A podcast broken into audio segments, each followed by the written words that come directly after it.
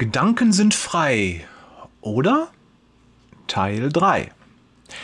Jesus hat uns zur Freiheit berufen. Das gilt im Großen und im Kleinen, jeden Tag und bei jeder Gelegenheit.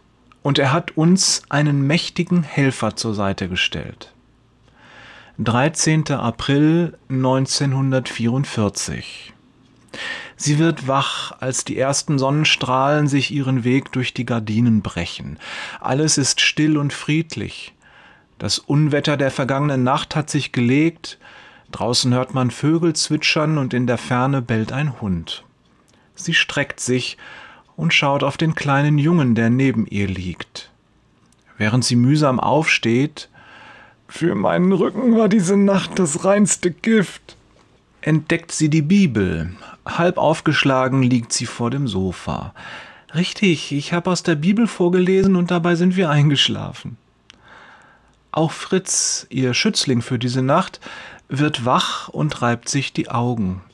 Verwundert sieht er sich um, alles fremd, das Sofa, die Möbel, der Geruch. Sein Blick huscht von einer Ecke zur anderen, versucht etwas Vertrautes zu finden, Unwillkürlich zieht er die Decke enger. Na, Fritz, hast du gut geschlafen? Sie lächelt ihm aufmunternd zu. Ja, sehr gut, danke, antwortet Fritz schüchtern. Wann kommt Papa? Ich weiß nicht. Er sagte, dass er dich nach der Arbeit im Krankenhaus abholt. Willst du etwas frühstücken? Fritz nickt. Es ist nicht viel im Haus, ein halbes Brot, schon trocken, ein Stück Käse und sie findet sogar ein kleines Glas Marmelade, das sie für besondere Anlässe aufbewahrt hat. Während sie die Sachen auf den Tisch stellt, denkt sie an die schweren Bomber, wie sie in der letzten Nacht über ihr Haus geflogen sind und das Geschirr im Küchenschrank zum Klirren brachten. Die armen Menschen. Mit Schaudern denkt sie an die große Stadt und ihre Einwohner, an all das Leid und die Verzweiflung. Kurz stellt sie sich vor, wie es wäre, wenn ihr Haus und alles, was sie besitzt und kennt und liebt, von einem rasenden Feuermeer verschlungen wird. Und sie nichts anderes retten könnte als ihr eigenes Leben und das des Jungen und vielleicht noch nicht mal das. Bitte segne sie, Herr, sei bei ihnen. Tränen steigen ihr in die Augen. Dein Wille geschehe. Sie weiß nicht, was sie sonst beten soll, zu ungeheuerlich ist die Vorstellung, zu groß der Schmerz, zu ängstlich das Gemüt. Still steht sie da, die Augen geschlossen, die Hände gefaltet, aber die Worte in ihrem Herzen finden einfach nicht den Weg. Aber es ist nicht der Heilige Geist, der für uns eintritt? geht ihr durch den Kopf. Ihr Mann fällt ihr ein und dass sie gestern begonnen hatte, ihm zu schreiben. Pass auf ihn auf, Vater, wo mag er sein? Die letzte Feldpost kam aus Vinica, einer kleinen Stadt in der Ukraine. Die Rote Armee ist wie eine Flut, hatte er geschrieben. Wir kommen immer näher an die Heimat und sie treiben uns vor sich her. Wir können sie nicht aufhalten. Gott sei uns allen gnädig. Ein Wunder, dass der Brief überhaupt durchgekommen war. Sie hatte ihn gut versteckt, Heutzutage sind Menschen schon wegen geringerer Vergehen gehängt worden. Und Wehrkraftzersetzung wird besonders hart bestraft.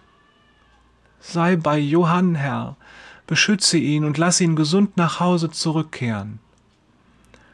Wie alle anderen Frauen im Dorf steht sie jeden Tag hinter der Gardine, wenn der Briefträger seine Runde dreht.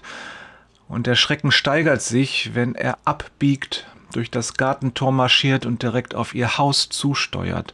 Da kriegt sie kaum noch Luft und hat das Gefühl, ihr Herz setzt aus. Wie angewurzelt starrt sie ihm entgegen, bangt, ob er den verhassten Brief mit schwarzem Rand, die Heldengedenkmitteilung aus seiner Tasche fischt.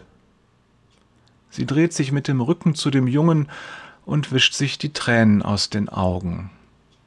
Es ist dein Heiliger Geist, der für mich eintritt, Herr, denkt sie bestimmt. Sie setzt sich an den Tisch und schlägt die Bibel auf. Römer 8, die Verse 26 bis 27. Dabei hilft uns der Geist Gottes in all unseren Schwächen und Nöten. Wir wissen doch nicht einmal, wie wir beten sollen, damit es Gott gefällt. Deshalb tritt Gottes Geist für uns ein. Er bittet für uns mit einem Seufzen, wie es sich nicht in Worte fassen lässt. Und Gott, der unsere Herzen durch und durch kennt, weiß, was der Geist für uns betet. Denn im Gebet vertritt der Geist die Menschen, die zu Gott gehören, so wie Gott es möchte. Kurz schließt sie die Augen und lässt alles los. Ihren Schmerz, ihre Angst, ihre Gedanken, die sie nicht fassen, ihre Worte, die sie nicht sprechen kann. Alles gibt sie ihm. Du bist ein liebender Gott, Vater, murmelt sie.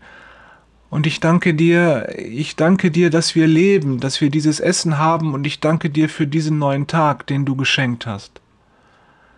Sie öffnet die Augen. Dann dreht sie sich zum Sofa. Fritz, der kleine Sohn ihres Nachbarn, schaut sie aufmerksam an. Sie lächelt. Hast du Hunger? Er nickt. Komm. Sie winkt ihn heran. Ich mach uns auch noch einen Tee. Dankbar genießt sie den Geruch der Teeblätter, während sie heißes Wasser in die Kanne gießt. Wenn du Lust hast, kann ich dir nach dem Frühstück noch eine Geschichte aus der Bibel vorlesen. Magst du eigentlich auch Abenteuergeschichten? Liebe Grüße von Jörg, wie bin ich nur hier gelandet, Peters und Thorsten, ja, das werden wir nächste Woche sehen, Wader. PS von Jörg. Ich weiß nicht, wo das hier endet. Vielleicht wird's ein Roman.